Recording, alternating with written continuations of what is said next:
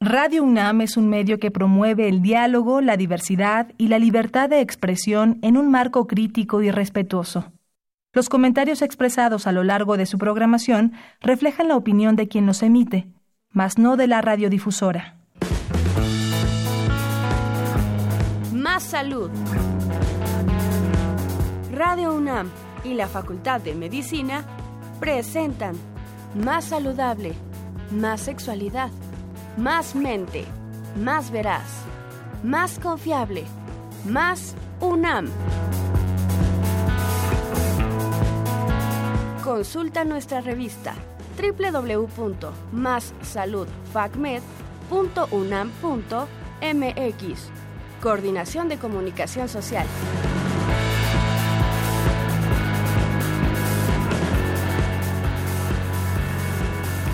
Buenas tardes a toda nuestra querida audiencia de Radio UNAM y de Facebook Live de la Facultad de Medicina. Les damos la más cordial bienvenida a su programa Más Salud. Soy la doctora Ingrid Vargas Huicochea.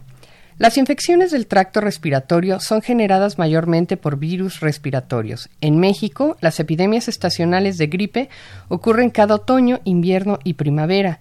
Las infecciones virales pueden manifestarse de diversas formas, desde infección asintomática, enfermedad no complicada con o sin fiebre, hasta complicaciones como neumonía o síndrome de insuficiencia respiratoria aguda conocido como SIRA. Desde el 2017, la Organización Mundial de la Salud, la OMS, colocó en su lista de patógenos prioritarios a los coronavirus humanos. En diciembre de 2019, los reportes de casos de neumonía en Wuhan, China, eh, causada como se demostró este 10 de enero de, del 2020 por un nuevo coronavirus denominado ahora como COVID-19 y que ha evolucionado rápidamente para convertirse en una potencial pandemia que ha requerido de una acción inmediata en el desarrollo de las clásicas estrategias de salud pública para enfermedades emergentes virales, sobre todo respiratorias.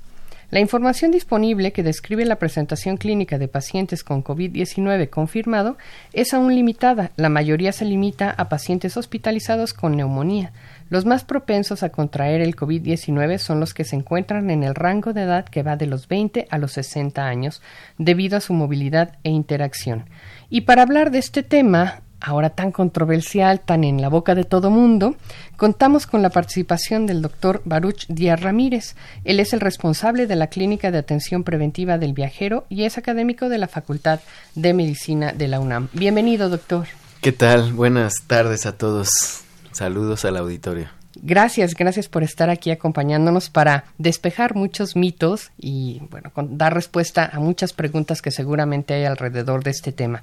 Les recordamos que pueden mandarnos sus comentarios o preguntas por medio de Facebook Live, así como por nuestros teléfonos en cabina, el 55 55 36 89 89 con dos líneas y el 800 505 26 88. Y bueno, doctor, pues hasta el día de hoy ¿Cuántos casos confirmados hay del COVID-19 en nuestro país?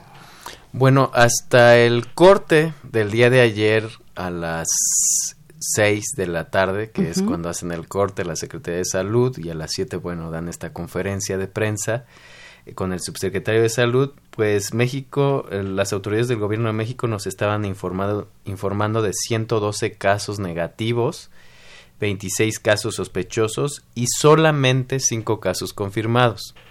Entonces eh, estos 5 casos confirmados están distribuidos en la Ciudad de México, en Sinaloa, en Chiapas y en Coahuila, ¿no? Entonces, eh, y afortunadamente este tipo de casos pues solamente son importados, ninguno ha sido adquirido en la comunidad, todos han sido adquiridos en otros países, principalmente en Italia, y, bueno, han viajado aquí a nuestro país y aquí han desarrollado síntomas en la comunidad y es como afortunadamente ellos han hablado a la unidad de inteligencia epidemiológica, se han presentado en los hospitales de manera responsable para informar que estuvieron de viaje y que están presentando síntomas y es así como eh, la Secretaría de Salud ha podido identificarlos de manera oportuna. Ellos entonces han contactado directamente a las autoridades para poder hacerse una valoración. Exactamente, de hecho eso es algo que le debe de quedar bien claro al público. Eh, existen tres grupos que debemos de actuar en caso, eh, bueno, para poder contener una epidemia de estas características. El grupo del gobierno de México, que es que pone toda la infraestructura, los protocolos, eh, dirige, ¿no? Cómo se van a hacer los esfuerzos, pero también existen otros dos, que es la sociedad civil y la iniciativa privada que deben de tener planes de contingencia y de mitigación en caso de contingencia de la iniciativa privada y la sociedad civil pues deberá de tener esta precaución y estar al pendiente pero no solamente eso, sino también los viajeros, este, viajeros internacionales, la responsabilidad de su salud y de notificar de inmediato ante cualquier signo y síntoma de enfermedad. Por supuesto, porque es entonces una situación que está justamente moviéndose, ¿no? Sí, y, que el sistema de salud por sí solo no se va a activar si nosotros no le avisamos. Claro, no es que vaya a haber un, tamizaje, ¿no? De casa en casa para ver quién está mal, sino se ahorita se espera que pueda haber una notificación por las propias personas con los síntomas o bien del personal de salud que los detecta. Exactamente, en ningún momento un país, ni siquiera China, va a poder tamizar eh, por lo menos en México los 50 millones de viajeros anualmente que recibe el Aeropuerto Internacional de, la, Ciudad de México. Ese es irreal. Totalmente. Y es poco factible eh, económicamente y aparte sanitariamente. Sí, no, no, hay cómo. Entonces el, los viajeros deberán de eh, activar el sistema de salud o cualquiera que haya estado en contacto con casos de, de COVID-19. Eso es importante. Hablando de la, sintomatología, ¿a qué se refieren ustedes por eh, caso confirmado o caso sospechoso? Bueno, es muy importante que sepamos que el caso sospechoso es todo aquel que cumpla dos características. La primera es un antecedente de viaje en los últimos 14 días previos al inicio de los síntomas eh, hacia uno de los alrededor de 20 países que ya reportan casos de circulación en la comunidad. Es por eso que es muy importante que la población esté informada y se mantenga al pendiente diariamente sobre cuáles son los países, si vamos a viajar, sobre todo, cuáles son los países que reportan casos de circulación en la comunidad. Se está actualizando este mapa, ¿no? Exactamente, se está actualizando diariamente. El principal país, básicamente casi el 86% de los casos se concentran en Wuhan y el 75% de los casos se concentran en China, ¿no? Aunque ya se está elevando el número de casos fuera de China, todavía el epicentro de, la, de, esta epidemia sigue siendo China. Esta provincia en especial. Entonces, este caso sospechoso es este antecedente de viaje hasta el momento, más que desarrolle algún signo o síntoma de enfermedad respiratoria aguda. ¿Qué sería? Que en el caso, en el caso particular del COVID-19, pues tenemos, tenemos varios síntomas. El principal y el más importante es la fiebre. Fiebre mayor a 38 grados es, es como característica de este COVID. El segundo síntoma sería tos, la tos seca. Tos seca eh, también es otro síntoma. Por ejemplo, en tercer lugar sería la astenia. Esto significa no querer hacer las cosas, ¿no? O tener mucha como pereza de hacerlas, astenia. No tener una energía. Exactamente, energía, eso es. Anorexia, no tener ganas de comer, dolores musculares en todo el cuerpo, dificultad para respirar y tos con expectoración, o sea, con flemas, ¿no? Ahora, todos ellos, perdón, doctor, todos ellos se parecen mucho de repente a lo que la gente dice, bueno, me siento igual cuando tengo una gripa. Exactamente, porque pues finalmente es un coronavirus. Recordemos que los coronavirus pueden generar desde gripas comunes hasta neumonías graves. Ok, ahí un poco entonces lo que levanta la sospecha y lo coloca o coloca a este individuo en la categoría de caso sospechoso es la presencia de esta sintomatología más el antecedente de viaje, de viaje. o de contacto con un viajero que estuvo en expuesto en este tipo de países. ¿Y cuáles son los países? esa, era, esa era mi pregunta. Los, los más digamos, con los, los países con mayor cantidad de casos, en orden de frecuencia, pues en orden de cantidad de casos, después de China, es Corea del Sur, después Italia, Irán, Japón, Francia, Alemania, España, Singapur y Estados Unidos, ¿no? Esos son como los top de países en donde está circulando el virus ya de manera comunitaria, de manera local, y Estados Unidos no es todo el país. Recordemos que nosotros tenemos una cercanía, pues la mayor cercanía con Estados Unidos, y aparte familia, y bueno, tenemos estamos íntimamente relacionados. Es la colonia de junto. Exactamente. Entonces, de los estados de, de, Estados Unidos donde hay más casos de circulación ya eh, comunitaria son California, Washington, el estado de Washington, no la capital, y Oregon. Ok. Entonces, este antecedente con la sintomatología que ahora nos menciona son los que hacen que el caso sea catalogado como sospechoso. En el momento en que se vuelve sospechoso, y esto, pues, obviamente la autoridad sanitaria no lo va a ver hasta que nosotros lo, mencionamos. ¿no? O sea, el caso sospechoso es lo que debemos de tener nosotros en la mente. Claro. En cuanto nosotros digamos, ok, yo creo que sí es, puede ser, porque cumplo estas características, entonces levanto el teléfono y hablo a la unidad de inteligencia epidemiológica y sanitaria de nuestro país. Perfecto. ¿Okay? El número es 800 00 44 800. ¿no? El Lo podríamos volver a repetir. Unidad de Inteligencia Epidemiológica y Sanitaria 800 00 44 800. Y entonces hay un epidemiólogos expertos en el tema van a estar al pendiente y, y le van a indicar qué hacer. ¿Por qué no acudir a un hospital, a un área de urgencias? Pues porque en un área de urgencias de un hospital se concentran personas con normalmente con padecimientos crónicos y puede que pudieran estar todavía más vulnerables en, en, su estado inmunológico y los pudieran contagiar. Este punto creo que es importantísimo, doctor, ¿no? Porque casi todo el mundo tiene la idea de, bueno, si tengo la sospecha, corro inmediatamente con mi médico para que esto sea confirmado, pero creo que este punto que acabas de mencionar tiene que quedar muy claro. Si yo me percibo como un caso sospechoso, y volvemos a repetir, ¿no? Caso sospechoso es aquel que tiene el antecedente de haber viajado en, en los últimos 14 días a alguno de los, por lo menos ahorita, 20 países identificados. Exactamente. O haber tenido contacto que alguien, con alguien que haya viajado a estos lugares y presenta sintomatología. Sí, y la sintomatología eh, lo acabamos de mencionar en orden de frecuencia. Por ejemplo, la fiebre se presenta en el 98.6% de los pacientes. Prácticamente en todos. O sea, de 10, casi 10 van a tener fiebre.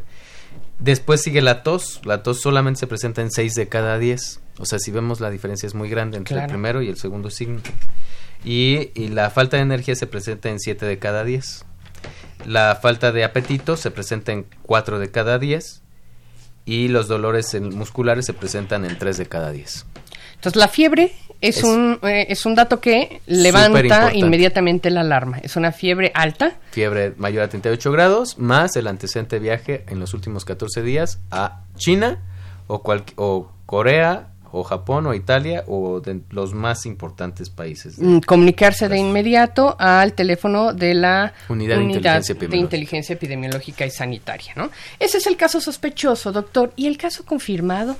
Bueno, el caso confirmado para México es solamente aquellos que presenten una prueba diagnóstica. Nosotros les tomamos las pruebas respiratorias en el hospital que les haya indicado la unidad de inteligencia. Ahí se les hace un estudio epidemiológico y aparte la toma de muestras y se mandan al laboratorio, en este caso central, nacional, de referencia y se procesan. Estas pruebas no están disponibles, digamos, con el médico de cabecera, no es algo que se tenga ahí no.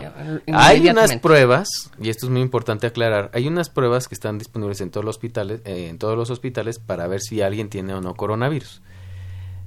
Pero es un coronavirus común y corriente que está circulando en, en, el país sin problemas, no es específica para el COVID-19. Esas pruebas solamente se procesan en los laboratorios estatales o en el Laboratorio Nacional de Referencia. De ok, entonces realmente este diagnóstico de certeza, digamos, ¿no? Se podría tener mucho más eh, con la indicación precisa del lugar a donde se le envíe tras la llamada a la unidad de, inteligencia. inteligencia. epidemiológica, ¿no? Creo que, esa, creo que nos debe quedar muy claro, ¿no? Así es. Ahora, ¿cómo se transmite transmite esta enfermedad, ¿no? Porque a partir de que se levantó la noticia, ¿no? De esta, esta epidemia, que después se hizo pandemia y finalmente se notifica, ya tenemos el primer caso en México, la gente pues cundió en pánico. Eh, se agotaron los cubrebocas, se agotaron los, los, aerosoles desinfectantes, las toallitas, en fin, todo aquello que la gente decía, no, porque no me quiero contagiar. Eh, salieron incluso memes en las redes sociales, ¿no? Con gente cubierta absolutamente con trajes especiales, ¿no? Demás, pero creo que es importante y aprovechando este medio de difusión, eh, dejar muy claro cómo se transmite la enfermedad. Bueno, la enfermedad se transmite a través de eh, secreciones respiratorias. Esto quiere decir, eh, pues las secreciones que nosotros estamos pues expulsando desde nuestra boca, de nuestra nariz, incluso cuando nos tallamos los ojos, también podemos este, expulsar ciertas secreciones con partículas virales del COVID-19 y entonces nosotros tocamos a una persona, la saludamos de, beso, la abrazamos, la saludamos con la mano o, tocamos ciertos objetos que son frecuentemente manipulados por muchas personas, como la superficie de una mesa, la perilla de una puerta, la perilla de lavamanos, ¿ok? Entonces, la mejor, y, ahí, y eso va o coincide con las medidas más efectivas de prevención y de disminución de riesgo.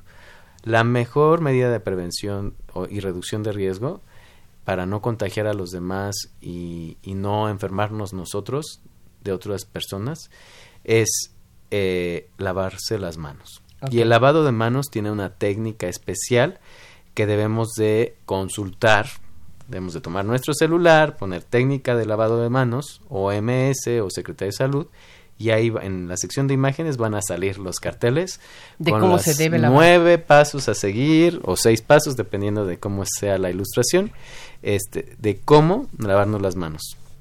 Hay varios pasos agua y jabón es lo mejor si no están evidentemente sucias, podemos usar alcohol gel a una concentración de más del 65% y con eso va a ser suficiente para poder disminuir en mucho no solamente las enfermedades del COVID-19, sino cualquier enfermedad respiratoria y otro tipo de enfermedades. Esta parte es como muy complicada porque la verdad es que digo yo pensé cuando vi no que la recomendación general es un buen lavado de manos dije uff la población en México está tan no acostumbrada ¿no? a lavarse las manos. Es decir, venimos del metro, pensemos en el metro. Que dije, bueno, si uno de estos casos tose en el metro, porque tampoco tenemos las, eh, la precaución siempre de toser o estornudar de manera en que no eh, favorezcamos ¿no? la, Exactamente, digo, también hay técnicas de cómo toser y cómo estornudar, claro. que ya está nuestro subsecretario de salud lo ha mencionado casi en todas las conferencias. Para que quede bien claro. ¿No? Que es estornudar a toser con el ángulo interno del, del brazo, ¿no? De tal manera que no empleemos nuestras palmas de las manos para taparnos, porque pues ahí se depositan todo todo lo que expulsamos y luego, bueno, andamos Tocamos todo. el tubo del metro, en fin, no, damos la mano y ahí andamos esparciendo todos los... El dinero, ¿no? El dinero también. Los billetes, ¿no? Las monedas que de repente Entonces, es algo Y también hay un dato muy, muy interesante que dice que el 95% de los mexicanos no se lavan las manos. Esa, es, a eso iba justamente, ¿no? el punto es que aquí nadie lo hace. Entonces, es muy importante lavarnos las manos siempre y frecuentemente y más en esta temporada de influenza y de y bueno con la llegada del COVID-19 de alguna manera tenemos que estar preparándonos y ejercitar este tipo de acciones. Tratar de hacerlo de manera adecuada ah, pero por ejemplo hay otros otras medidas preventivas que no sirven de nada como el uso del tapabocas. Ese es un mito. Ese es un mito. Básicamente el uso del tapabocas para el COVID-19 Mm, solamente está indicado para personas que están enfermas de las vías respiratorias y que quieren evitar contagiar a otras. Para eso sí sirve, porque todas las secreciones se quedan precisamente en el tapabocas junto con los virus. Pero, pero supongamos que nosotros, este, de sanos, personas sanas, nos, nos colocamos un tapabocas, eh, pues el, el virus es tan pequeño y la porosidad del tapabocas es tan grande que va a entrar y, y salir como si estuviera abierta la puerta de la casa. Entonces no sirve de nada. Básicamente nada más es placebo. y al contrario, se han visto efectos negativos con el uso del tapabocas, como que la gente disminuye ciertos hábitos que sí ayudan, ¿no? Como el lavado de manos, como el saludo, en fin. Entonces, tapabocas también sirve para los personales, los profesionales de la salud que van a estar en contacto estrecho con casos sospechosos y casos confirmados y que les van a estar explorando las vías aéreas, les van a estar tomando muestras, por el riesgo, a estar tomando signos vitales, ¿no? Entonces la, la cercanía tan grande y para eso se ocupan otro tipo de tapabocas que son los N95 con una porosidad súper baja y que pudieran llegar a, este, a impedir el paso del COVID-19, aunque todavía siguen estudiando si esta es una medida altamente efectiva o se tiene que combinar con otras. Es sencillamente una tratar, ¿no? Una, una, medida que intenta disminuir el riesgo para esta población tan específica que pues inevitablemente por su desempeño va a tener que estar en contacto a lo mejor con este tipo de pacientes, ¿no? Exactamente. Pero no para la población general, no es que realmente sea algo efectivo para todos. No, entonces compras de pánico que tengan que ver con tapabocas, ni siquiera hay que pensar que hay que hacerlas. Se agotaron, ¿no? Sí, ¿no? Y en las primeras horas volaron. Carísimos los paquetes de cubreboca, 800 pesos, 5, 10 cubrebocas, o sea, era irreal. Y ahora que estás tocando justo este tema, doctor, ¿no? Eh, con respecto al uso de gel, ¿no? Que también creo que lo que se agotó fueron justamente tapabocas y gel, gel desinfectante. Y no se, no se agotaron los jabones, que es lo más Era importante. lo más importante, exactamente. ¿Cuál es tu recomendación en cuanto a los geles o toallas desinfectantes? ¿Cuáles realmente pudieran ser de utilidad? Por supuesto, resaltando que nada va a sustituir un buen lavado de manos, ¿no? Que es como el principal. Bueno, eh, simplemente hay que saber diferenciar. Si nosotros vamos a pasar mucho tiempo fuera de la casa o fuera, o fuera de una oficina o un lugar donde haya lavamanos, pues debemos de cargar con nuestro nuestra botella de alcohol gel. Eso nos va a ayudar a desinfectárnoslas constantemente. Uh -huh. Si tenemos a la mano un lavamanos, bueno, pues podemos ir y lavarnos las manos eh, en cierto tiempo cuando nuestras manos ya sean se sientan sucias o se vean evidentemente sucias. Eh, para el caso de los viajeros internacionales sí es muy importante viajar con botellas travel size de alcohol gel, o sea, uh -huh. de tamaño de viaje, de menos de 100 mililitros, que son los que van a dejar pasar a través de los filtros de seguridad. Y tenerlo ahí, ¿no? Ajá, y estarnos lavando constantemente, desinfectando constantemente las manos porque sabemos que los aeropuertos son zonas donde mucha gente transita y mucha gente toca muchas cosas. Así es. Y el avión, que finalmente es un ambiente, pues de los reconocidos como más altamente contaminados. Pensemos en una persona que obligadamente tiene que viajar por un compromiso inevitable. Uh -huh. ¿Cuáles son tus sugerencias eh, para este tipo de, de, condiciones en particular? Bueno, eh, eso es muy importante recalcar que las condiciones de cabina de av avión, por lo menos para el COVID-19, son sumamente adversas para el COVID-19. Okay. Afortunadamente, eh, la cabina de avión tiene un flujo laminar. Esto quiere decir que el flujo del aire en la cabina de, de avión es similar a la, al flujo que hay en un quirófano. Uh -huh. Entonces, como tal, no permite que las partículas se queden suspendidas mucho tiempo. Básicamente, eh, pues se precipitan de manera inmediata. Okay. Entonces, si nosotros estornudamos en una cabina de avión, eh, lo más seguro es de que todo se precipite y no alcancen las partículas a ir más allá de un, unos cuantos centímetros o hasta un metro de distancia, no más. Okay. Eh, las condiciones del aire, que son frío y seco, seco comparado con un desierto del Sahara, y frío, bueno, sabemos todos los que hemos viajado que es sumamente frío. Esto limita mucho las posibilidades del virus de sobrevivir inclusive unos más de unos minutos más en el ambiente. Entonces, esto limita mucho las capacidades de poderse propagar en un avión, en una cabina de avión. Okay. Ahora, si, si estamos al lado, si estamos sentados por más de ocho horas al lado de un caso, de un caso de COVID, bueno, eh, este, eso sí va a aumentar nuestras probabilidades porque pues el contacto directo es la mejor forma de transmisión del COVID. Uh -huh. Entonces, personas que están al lado de casos con signos y síntomas respiratorios o enfrente y atrás, pues son los más probables de que puedan llegar a desarrollar enfermedad COVID-19. Este, entonces ahí viene la segunda recomendación para los viajeros.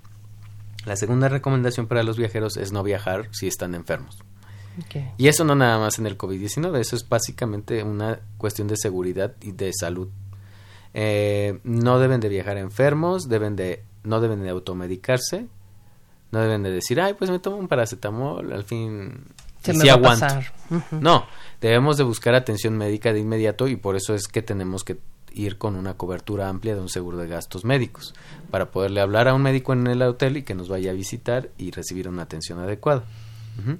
Y la tercera recomendación para un viajero, pues es solicitar la información con tiempo eh, sanitaria eh, a la clínica del viajero de la UNAM a través del sitio web que es clínica de viajero.unam.mx y ahí con mucho gusto nosotros podemos emitir recomendaciones de viaje y si acude a la consulta. Nosotros recibimos diariamente viajeros que están yendo a, Corea, a China, a Japón, al norte de Italia, en fin. Incluso hay viajeros que van para la atención de este tipo de, de epidemias, de contención de brotes. Entonces, eh, estamos capacitados para poder emitir recomendaciones de tipo profesional, ¿no? Y sin eh, sesgos de, de mala información o desinformación. Excelente, excelente. Entonces, bueno, este punto también es un eh, aspecto importante del cual hay que hablar, ¿no? Eh, si se debe bajar, viajar o no se debe viajar, bajo qué condiciones, qué tipo de aspectos hay que cuidar, si el viaje es totalmente inevitable, ¿no? Y hay que hacerlo. Y bueno, ya nos mencionabas ahorita que probablemente hay un mayor riesgo dentro de las instalaciones del aeropuerto que en el avión en sí. Exactamente, como cualquier instalación de concentración masiva. Claro. ¿No? O sea, y esto tiene mucho que ver también con las acciones que están tomando algunos gobiernos para cancelar algunos eventos de concentración masiva, sobre todo cuando hay una circulación ya en la comunidad. Por supuesto. Cuando no existe una circulación en la comunidad y solamente son casos importados, pues no tiene caso implementar medidas de este tipo. Que es lo que justamente pasaría en México, ¿no? O sea... Ajá, en México ahorita todavía no pasan ese tipo de medidas porque no hay casos en la comunidad. En el momento en que haya casos en la comunidad, recordemos que ya ayer la Secretaría de Salud eh, ya publicó, digamos que los planes de mitigación y, en caso de contingencia que va a implementar y si existe alguna transmisión en la comunidad, bueno, se van a empezar a ver este tipo de cierres de, escuelas, de espacios públicos, en fin, pero dentro de las localidades donde estén circulando los casos o donde se sospeche que estén circulando los casos en la comunidad. Todavía no pasa eso. Ok. Eh, si te parece bien, doctor, vamos a, rescatar algunos de los comentarios y preguntas que tiene nuestra audiencia.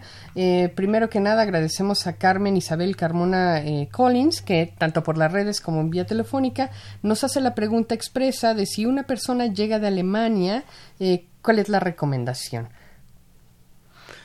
Bueno, es que también depende mucho de los lugares de Alemania de donde llegue, ¿no? Normalmente en Alemania sí hay, hay este, casos, hay alrededor de 157 casos ya eh, confirmados y una gran parte también son de la comunidad. Pero eh, no, o sea, tampoco entremos en pánico, es muy importante. Eh, por ejemplo, el caso de Italia, que es el más característico porque Italia tiene ahorita 2.300, 2.036 casos confirmados. están contenidos o están circulando y contenidos ahorita en un espacio, en una superficie que no representa más allá ni siquiera el punto uno por ciento del total de superficie que tiene Italia. O sea, realmente nada. Sí, y solamente son unas provincias muy pequeñas que ni siquiera incluyen, por ejemplo, la, sección de, de Veneto, que tiene Venecia y tiene otro, otro tipo de, de lugares, de, perdón, de Verona, tiene Veneto y Venecia, que son lugares turísticos muy importantes. Ninguno de los dos tiene casos y están lejos de la ciudad en donde están concentradas la mayor cantidad de casos, que es Ho. Entonces, igual, eh, para responder esta pregunta, sí sería importante saber de dónde proviene, de qué parte de Alemania proviene, de qué provincia específica proviene, para poder dar una recomendación especial. La recomendación en este caso, entonces. La recomendación en este caso sería estar alertas, vigilantes ante cualquier signo y síntoma de enfermedad respiratoria y si es que sucede, entonces hablar a la unidad de inteligencia epidemiológica para solicitar información adicional sobre este tipo de, signos y síntomas. ¿Y qué hacer? ¿Y qué hacer? Sí, exactamente. Excelente. Eh, Ana Caro nos pregunta, si fui contagiada de COVID-19 y me restablecí, ¿cuál es el periodo en que puedo contagiar a más personas? Es decir, ya me curé y ya no puedo contagiar. Bueno, es que esa pregunta todavía no se... Hay muchas preguntas que solamente han pasado ocho semanas desde el inicio de, la epidemia. Bueno, ya lleva la nueva, la novena.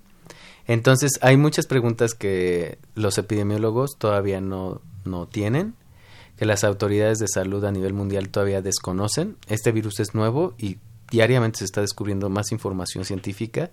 Eh, hasta el momento se sabe que solamente el virus es es altamente contagioso durante los primeros días en donde se presentan la mayor cantidad de síntomas. Eh, sí se sabe también que eh, a los primeros casos han desechado, por ejemplo, el virus en, en la orina por, otro, por cierto tiempo después de desaparecer los, los síntomas. Se sabe que también el periodo de incubación, que puede ser de hasta 14 días antes de presentar el primer síntoma, pero en promedio es de 5 días, puede llegar a, también a poder ser contagioso un caso.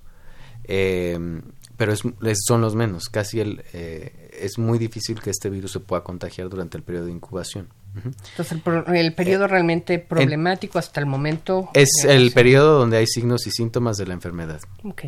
Después solamente es vigilancia. Eh, de hecho, muchos de los casos se han dado de alta después de haber tenido los signos y síntomas y se da vigilancia activa a sus familiares durante un tiempo de 14 días después de em, empezar a, de haber llegado después del alta este este caso y ya que se haya curado se hace un seguimiento de 14 días a todos sus, sus familiares cercanos pero hasta el momento no se no, se sabe con exactitud yo creo que un poco el comentario que eh, amablemente nos hace Ana Caro en las redes, ¿no? También tiene que ver con estas noticias que se propagan rápidamente por estos medios, ¿no? Sobre todo digitales, y que finalmente anuncian eh, los pacientes que habían sido dados de altas, ¿no? Y aparentemente curados recayeron o están contagiando nuevamente, entonces de ahí de repente también surge. No, es muy baja la probabilidad de que un paciente dado de alta pueda contagiar a más personas. Excelente. Sin embargo, todavía, pues se está observando se está observando qué es lo que está cómo se está comportando este virus. Incluso puede llegar a haber mutaciones y se puede llegar a comportar más agresivo o menos agresivo. En el caso de este de este nuevo coronavirus el covid 19 ya se han detectado bueno se han detectado una mutación. Entonces parece ser que la primera fase del, del covid 19 en Wuhan fue más agresiva y mutó y hubo una segunda fase después de que mutó, que parece ser que es menos agresiva que la primera fase. Entonces todavía es un periodo expectante para ver el comportamiento. todavía es un periodo muy, muy corto de tiempo para poder hacer este tipo de predicciones. Muy bien. Finalmente, y antes de irnos a, la pausa, María Concepción Saldaña nos comenta que, bueno, todo esto está muy bien, pero en la unidad en donde ella labora no cuenta con tapabocas especiales, solamente tienen tapabocas quirúrgicos. Supongo que ella es personal de salud y es la condición con la que está trabajando. Bueno, en el caso del personal de la salud, debe, el hospital y la unidad de epidemiología del hospital debe tener un plan de, eh, un plan en caso de contingencia en donde seguramente contemplen el uso de tapabocas en el 95. Si es eh, solamente si es profesional de la salud puede acceder a este tipo de tapabocas. O se recomienda que tengan acceso, pero si es un personal de una oficina que no es un hospital y que no está en contacto con pacientes, no tiene ningún caso. Claro, ok. Exactamente. Muy bien. Bueno, pues eh, vamos a hacer una breve pausa. Eh, le recordamos los teléfonos en cabina, el 55 55 36 89 89 y el 800 505 26 88 o bien aquellos que nos están siguiendo por Facebook Live, mándenos sus comentarios y preguntas también por este medio. Ahora regresamos.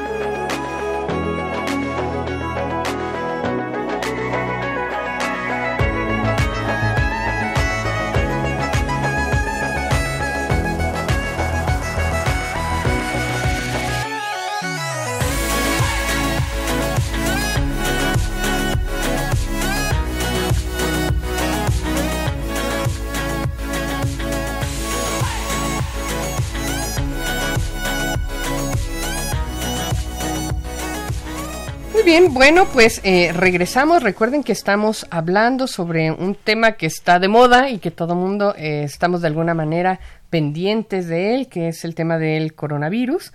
Para eso, bueno, pues tenemos un experto en cabina, el doctor eh, Baruch, que amablemente nos está contestando muchas de las preguntas y tratando de desmitificar mucho de la información. Doctor Baruch Díaz Ramírez, em, encargado de la Clínica de Atención Preventiva del Viajero y académico de la Facultad de Medicina de la UNAM. Eh, continuando con, eh, con estas preguntas y la información con respecto al coronavirus, eh, ¿Cuántos días antes entonces, en este tema creo que en el que nos quedamos antes de irnos a la pausa, cuántos días antes de que se presenten los síntomas y hasta cuántos días después en información ya corroborada, sabemos que puede haber todavía una infección con este La infección estamos seguros que se presentan durante el periodo de signos y síntomas. Perfecto. ¿Okay? Hay un 1% de casos que se han identificado como asintomáticos. Definitivamente esta cifra seguramente podrá aumentar conforme se estén empezando a hacer pruebas dirigidas a las comunidades de manera representativa, tanto los que tengan signos y síntomas como los que no, para poder identificar la proporción de casos eh, sin síntomas portadores que pudieran estar contagiando a otro tipo de personas. Muy bien. Ahora, en cuanto a los grupos poblacionales de mayor riesgo, es decir, ah, si bien comentábamos en la introducción que las personas entre los 20 y los 60 años de edad pudieran estar en mayor riesgo, sobre todo por el tipo de movilidad que tienen, ¿no? y que es hasta ahorita pues un poquito como se ha diseminado esta, esta enfermedad, eh, ¿cuáles son los, los grupos en los que tendríamos que poner mayor atención? Bueno, es importante aclarar que eh, el grupo de 20 a 79 años es el grupo que más se enferma. Ok. Ok. Eso es muy importante. Ahora, el grupo eh, que más vulnerable es por la parte de complicaciones de cómo se enferma, la severidad, es el grupo de, de más de 79 años. Este grupo es, eh, es el que más presenta la mortalidad. La mortalidad en este grupo es del 15%. Ok. ¿okay? Y la mortalidad general y global del virus del COVID-19, independientemente de la edad, es de alrededor del 2 al 3%. ¿Ok? Entonces, eso es, es muy importante que la gente sepa. 2 al 3% se mueren en general de toda la población que se infecta y que normalmente presenta signos y síntomas. Los mayores de 79 años se mueren en un 15%. Entonces, por eso es que los, eh, digamos, los mensajes van dirigidos a esta población en especial que es la más vulnerable. Ahora, hay otro grupo de personas que también son altamente propensas a desarrollar casos más severos de la enfermedad, que son aquellos que tienen enfermedades preexistentes y se dividen en cinco grupos que son los que se han identificado con mayor propensión a generar casos graves. El primero es, son aquellos que tienen enfermedades cardiovasculares. El segundo son los que tienen diabetes. El tercero, las enfermedades crónicas respiratorias como asma, enfermedad pulmonar obstructiva crónica, en fin. El cuarto es hipertensión arterial y el quinto son personas con cáncer. De ahí se han derivado algunas recomendaciones sanitarias eh, para los viajeros internacionales que son los, las personas que en este momento son las más vulnerables o que las que pueden estar más en contacto con el COVID-19, ¿no? Eh, algunos países han emitido recomendaciones en el sentido de que mayores de 65 años o personas con estas eh, enfermedades preexistentes eviten viajar a ciertos países donde está circulando intensamente el virus, ¿no? que son China, que son eh, Corea del Sur, Irán, Italia, ¿no? Las, los países con mayor cantidad de casos en la comunidad confirmados. Ok, ok. ahí a lo mejor aparece un, mito que también ha circulado en algunas fuentes de información, ¿no? que señalan que eh, prácticamente no puede darle a los niños. ¿Esto se ha confirmado? La mayor parte de los casos están concentradas en personas mayores de 15 años y muy pocos casos, casi menos del 1%, eh, entre, bueno, eh, el 1% de los casos se confirman en menores de, de 15 años y menos del 1% se confirman en menores de 2 años, ¿ok? Entonces, sí, es muy poco. Para, para fines prácticas, los menores de 15 años son muy poco probable que, eh, que desarrollen COVID-19. Esto porque pues hay varias teorías.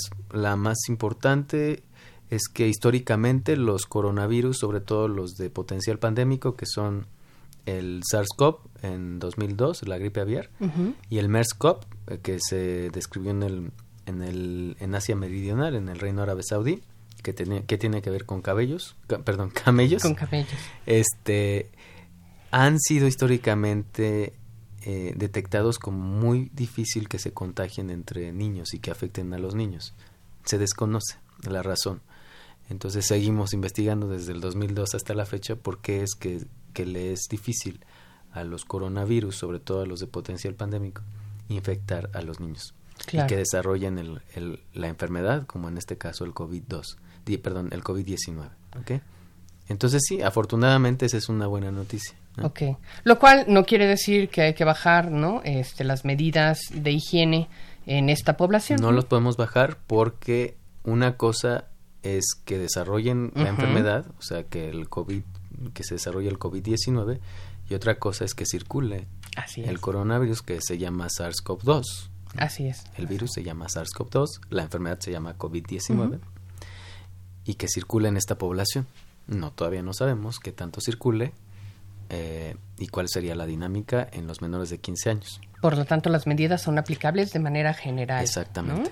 Ok nos preguntan también si esta es una enfermedad dolorosa. Bueno, es muy difícil medir el dolor. Eh, cada quien es una parte muy subjetiva. Eh, es dolorosa porque, pues, si estás gravemente eh, enfermo y desarrollas neumonía, bueno, vas a pasarla muy mal en una unidad de terapia intensiva, ¿no? Por alrededor de tres a seis semanas. Claro. Y, y si eres un joven que no desarrolla una enfermedad severa, por lo menos vas a tener dos a tres semanas de incapacidad, según la experiencia que se ha obtenido a nivel mundial. Entonces sí es dolorosa porque pues vas a tener que estar básicamente aislado en tu casa, ¿no? Eh, cuidando de algún síntoma de gravedad o de severidad que te haga este, ir al hospital.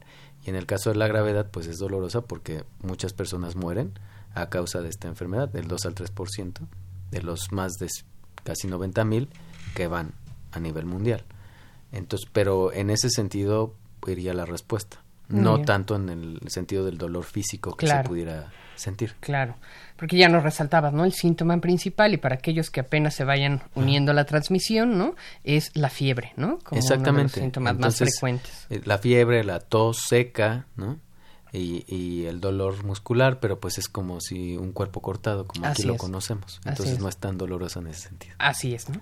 Y mencionabas ahora, doctor, la gente muere, ¿no? Y ese es uno de los motivos por los cuales también eh, se voltea a ver esta condición eh, patológica.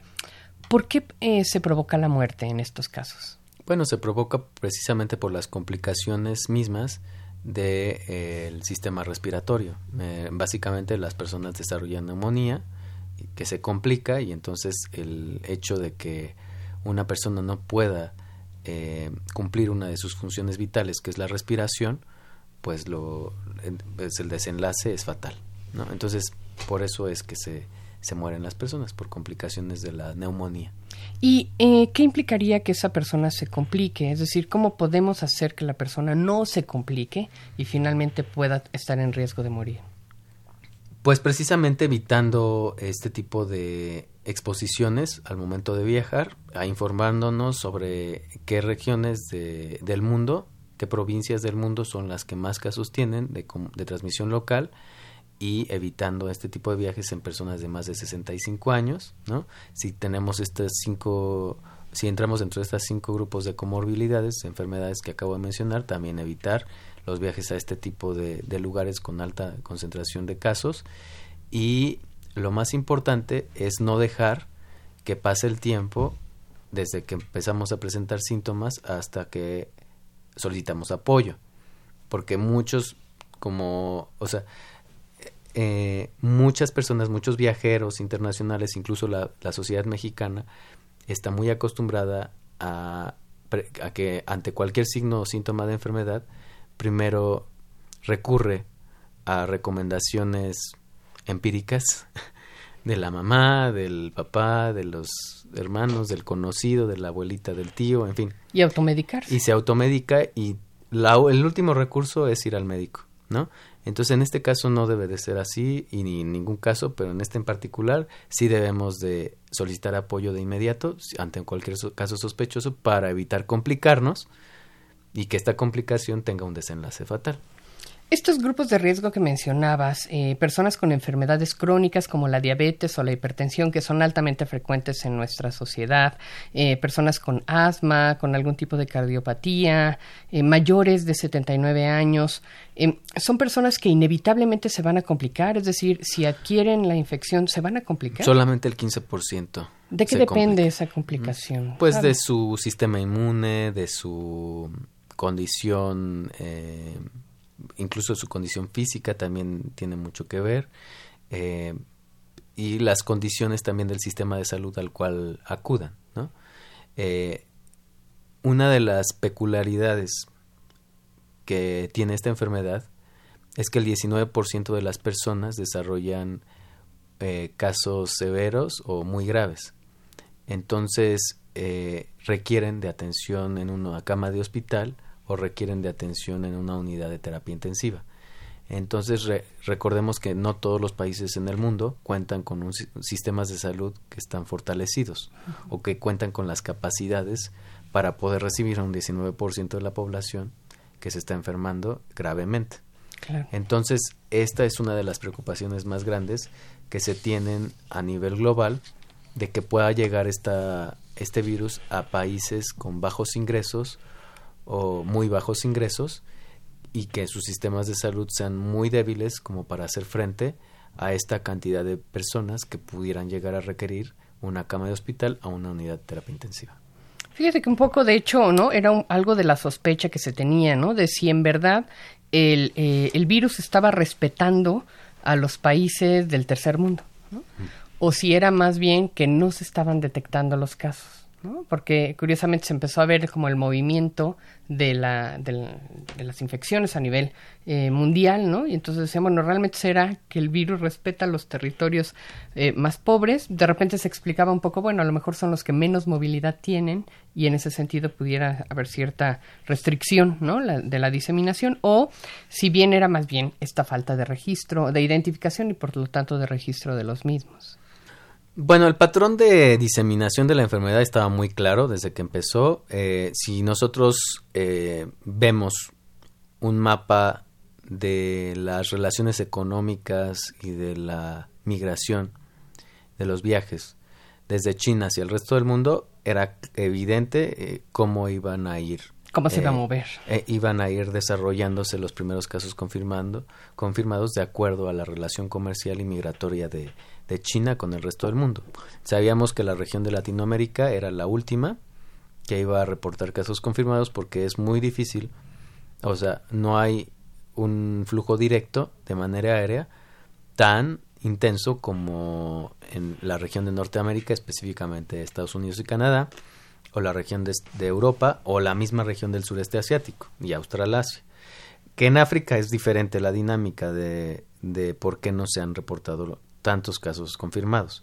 Tal vez ahí sí sea por las deficiencias que se tienen en el sistema de vigilancia epidemiológica, ya que eh, África, sobre todo el centro de África, tiene una gran relación comercial con China, precisamente por las minas de cobalto y de coltán que eh, alimentan todo el mercado de, de eh, fabricación de celulares, microchips y tecnológico en general. Así es. Ok, bueno, ese es un punto interesantísimo, ¿no? Y, bueno, pues da para, para mucho, para comentar mucho. Retomando los comentarios de nuestra audiencia, doctor, bueno, tenemos eh, saludos, te envía saludos Maro Mugenburg desde el Departamento de Psiquiatría y Salud Mental.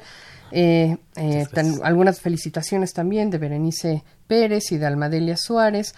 Marcelo Mancini pregunta, al ser una enfermedad, una zoonosis, ¿qué riesgo tienen las mascotas? Eh, que se venden, por ejemplo, en negocios eh, de grandes tiendas de mascotas que venden estas mascotas exóticas em, que pudieran traer de repente eh, la infección o qué riesgo tienen de infectarse también. Bueno, em, existen dos curvas epidémicas desde que se detectaron los primeros casos en, en China. Estas curvas epidémicas lo que nos dicen es qué tan qué tanto se están contagiando las personas y cómo van aumentando y disminuyendo mesurándose o, estancándose, digamos que la cantidad de casos confirmados. Y eh, lo que sí hemos visto y ya está bien claro, bien definido, es que la primera curva epidémica que precisamente se dio de animal a humano el contagio, básicamente ya, ya fue inexistente a partir de que China tomó la decisión de prohibir la venta de animales en los mercados y de cerrar todos los mercados de animales en todo China. Entonces, a partir de ese momento, la curva epidémica este, se fue a declive, ya no existe una transmisión, por lo menos registrada en China, de animales a humanos. Ya está, eh, es muy intensa la curva de transmisión de, de humano a humano y precisamente ese es el mayor reto. Eh, pues cortar la transmisión de humano a humano para que no siga expandiéndose la enfermedad. Entonces, hasta el momento podemos decir que los animales ya están seguros, básicamente ya no existe un contagio, por lo menos documentado, por ese lado, de, eh, de manera científica de humano, de perdón, de animal a humano. Todavía no se sabe, se sabe que el murciélago eh, puede llegar a, a albergar este tipo de SARS-CoV-2 y que lo puede diseminar en algunas especies de animales intermediarios, que son precisamente los intermediarios más cercanos entre el humano y ese animal que se desconoce. ¿no? Y que se sigue desconociendo y que esperemos que pronto lo podamos identificar. Pero todavía no se Pero todavía no se sabe. Sí, exactamente ha habido puede y por eso es muy importante eh, lo que se desarrolló y lo que se anunció que la UNAM pudo finalmente secuenciar la primera eh, pues, pudo obtener la primera secuencia de, los primeros virus que se que se encontraron aquí en México, ¿no? Que se confirmaron en casos en México, ya se pudo obtener la primera secuencia. Esto es muy importante y tiene que ver mucho con los animales porque la secuencia completa de, del COVID-19, del SARS-CoV-2, lo que nos ayuda es para poder determinar la cantidad de veces que pueda llegar a mutar si nosotros llegamos a comparar varias secuencias, ¿no? Hasta ahorita nada más se han publicado 96 secuencias en todo el mundo de 14 países diferentes, uno de ellos es México. Entonces, esto a, largo, a mediano y largo plazo lo que nos va a permitir es saber si esas secuencias se van a empezar, si esos, si estos SARS-CoV-2 que tenemos empiezan a recombinar otra vez con animales. Y entonces pudiera existir una infección del humano a los animales. Hasta el momento no se ha Todavía eh, obtenido ninguna evidencia de que el humano pudiera estar contagiando animales. Perfecto. Pregunta Berenice Pérez, ¿y cuál es la relación con el calor? Porque también se ha difundido, ¿no? Que hay altas esperanzas de que esto se controle si empieza la temporada de calor o si llega a territorios donde el clima es más bien caluroso. Bueno, eh, hay que aclarar que en el caso del COVID-19 es muy arriesgado hacer una predicción de este tipo en este momento. Eh, podemos hablar de que el COVID-19, como otras enfermedades, se pueden transmitir a través de las vías respiratorias de manera más eficiente cuando existen los climas de, este, invierno, de otoño-invierno, eh, y que coinciden con las, las, este, las épocas del año dependiendo de cada hemisferio, pues hay, ciertas épocas del año, pero justamente dependiendo de los hemisferios, por ejemplo, ahorita estamos aquí en invierno y Australia está en verano, ¿ok? Y casi toda Australasia y las islas de Asia e incluso Tailandia, hasta Tailandia, están en verano. Entonces, y ahí se han reportado casos, y se han reportado muchos casos de circulación comunitaria. Entonces, básicamente esa teoría, pues es una teoría, todavía no se comprueba. Eh, tenemos que esperar un tiempo más para saber si el clima o las estaciones del año nos van a ayudar a contener esta epidemia. Pero hasta el momento, de acuerdo con los datos que tenemos de Australia, de Filipinas, del mismo Japón, de... Bueno, no, Japón ya está muy al, al norte, pero del mismo Tailandia, eh, pues la circulación sigue estando con y a pesar del calor y la del humedad. calor y la humedad. Ok, ok. ¿Y qué, cuál es el tratamiento, doctor? ¿Qué tipo de tratamiento reciben las personas infectadas con este virus? Eh, están, están todavía los primeros, eh, digamos que experimentos, ¿no? Los primeros eh, protocolos de investigación al respecto se están haciendo, se han ya detectado un tipo de anti, bueno, de, un antiviral y de un antiparasitario como candidatos, pero hasta el momento son eh, hipótesis, son proyectos de investigación en curso. ¿El interferón sirvió? Eh, bueno, se ha, se ha hablado de la cloroquina como una, una buena opción. Una alternativa. Se ha hablado de un antirretroviral también como otra opción, pero hasta el momento y para no levantar eh, pues malos o falsas expectativas, eh, siguen siendo proyectos de investigación, todavía se siguen evaluando, todavía no existe ningún tratamiento. Es decir, en el protocolo de atención todavía no. El protocolo de atención todavía es eh, pues monitorear los signos vitales, dar apoyo de soporte y evitar que se compliquen las neumonías con otros virus o otras bacterias propias de, de, los hospitales o de los centros sanitarios de atención. Por supuesto no existe una, una vacuna. La vacuna tarda, va a tardar en llegar.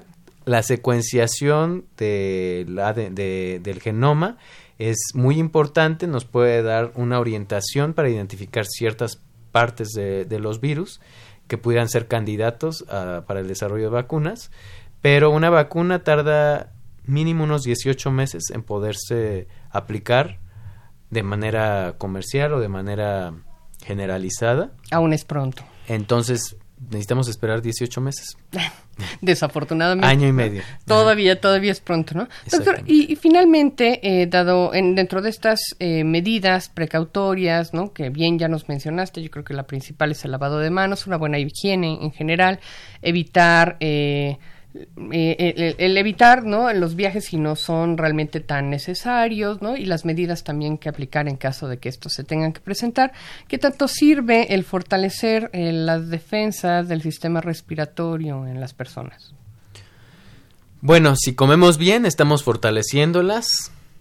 Eh, Lo que siempre recomendamos, comer y dormir bien. Ah, exactamente, si dormimos bien, estamos fortaleciéndonos.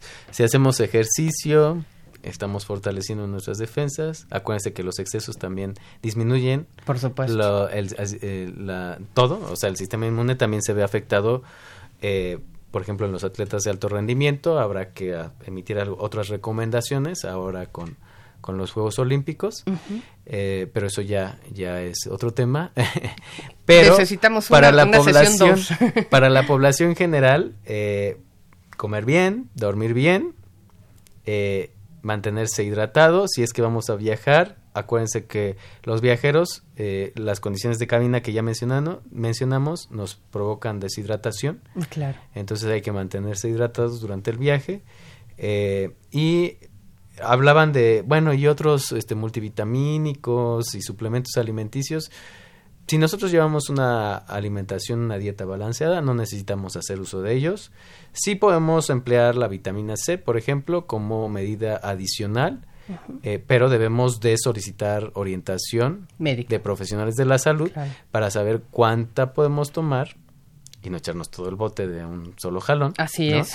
Porque tampoco es, es bueno. Entonces sí, en efecto, la vitamina C ayuda al recambio celular, en fin, a, de, de, digamos que del epitelio, de, la, de las coberturas de nuestro sistema respiratorio. Entonces sí, sí abona, pero debemos de solicitar consejo médico antes de automedicarnos con vitaminas. Importantísimo. Doctor, pues estamos a unos minutos de terminar. Eh, no sé si quisieras hacer una recomendación muy puntual, dado que mucha de nuestra audiencia es personal de salud médicos, enfermeras, eh, trabajadoras sociales o psicólogos que están en acción, ¿no? En, en, ejercicio clínico, pero también estudiantes de medicina y pasantes. ¿Cuáles serían las recomendaciones para esta población en especial, dado esta condición tan particular? Bueno, en ellos particularmente hay tres cosas. La primera es que no caigamos en pánico.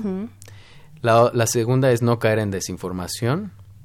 O sea, buscar las fuentes confiables y mantenernos informados al día. También para esto existen cursos en línea que ya la Organización Mundial de la Salud puso a disposición de todo el profesional de la salud que, quiera tomarlos. Entonces los invito a meterse al micrositio del COVID-19 de la Organización Mundial de la Salud para que puedan eh, tomar este tipo de cursos de capacitación que son muy buenos, de muy buena calidad. Y en tercer lugar, es importante eh, mencionar que una de las barreras que se han dado de acceso a la salud en algunos de los países, por lo menos en más de la mitad de los países eh, que han confirmado casos de COVID-19, es la, los actos de discriminación, de racismo y de xenofobia. Y esto también incluye al personal de la salud, al personal administrativo que se encuentra trabajando en las unidades de salud. Entonces, por favor, eso es sumamente delicado, es muy importante evitarlos a toda costa e informar al personal que trabaja con nosotros que no es profesional de la salud para que no cunda el, el pánico y el miedo y disminuir a, a la baja los actos de racismo y xenofobia. Pues hemos llegado al final de nuestro programa. Agradecemos la participación del especialista, así como de todos nuestros radioescuchas y seguidores en redes sociales. Estuvo con nosotros el doctor Baruch Díaz Ramírez. Muchas gracias por acompañarnos en Más Salud. Soy la doctora Ingrid Vargas Huicochea. Nos escuchamos el próximo jueves. Esta fue una coproducción de la Facultad de Medicina y de Radio UNAM a nombre del doctor Germán Fajardo Dolci, eh, director de la Facultad de Medicina, doctora Irene Durante Montiel, secretaria general, licenciada Karen Corona Menes, coordinadora de comunicación social, Pamela Gómez Velázquez, responsable de comunicación audiovisual, doctora María Verónica Hernández Valencia, en comunicación audiovisual, la licenciada Erika Lamilla Santos en la producción, Jaime Ugarte en Facebook Live, Socorro Montes en los controles. Muchas gracias y excelente tarde. Radio UNAM y la Facultad de Medicina presentaron Más Salud. Consulta nuestra revista www.massaludfacmed.unam.mx. Coordinación de Comunicación Social. Más UNAM.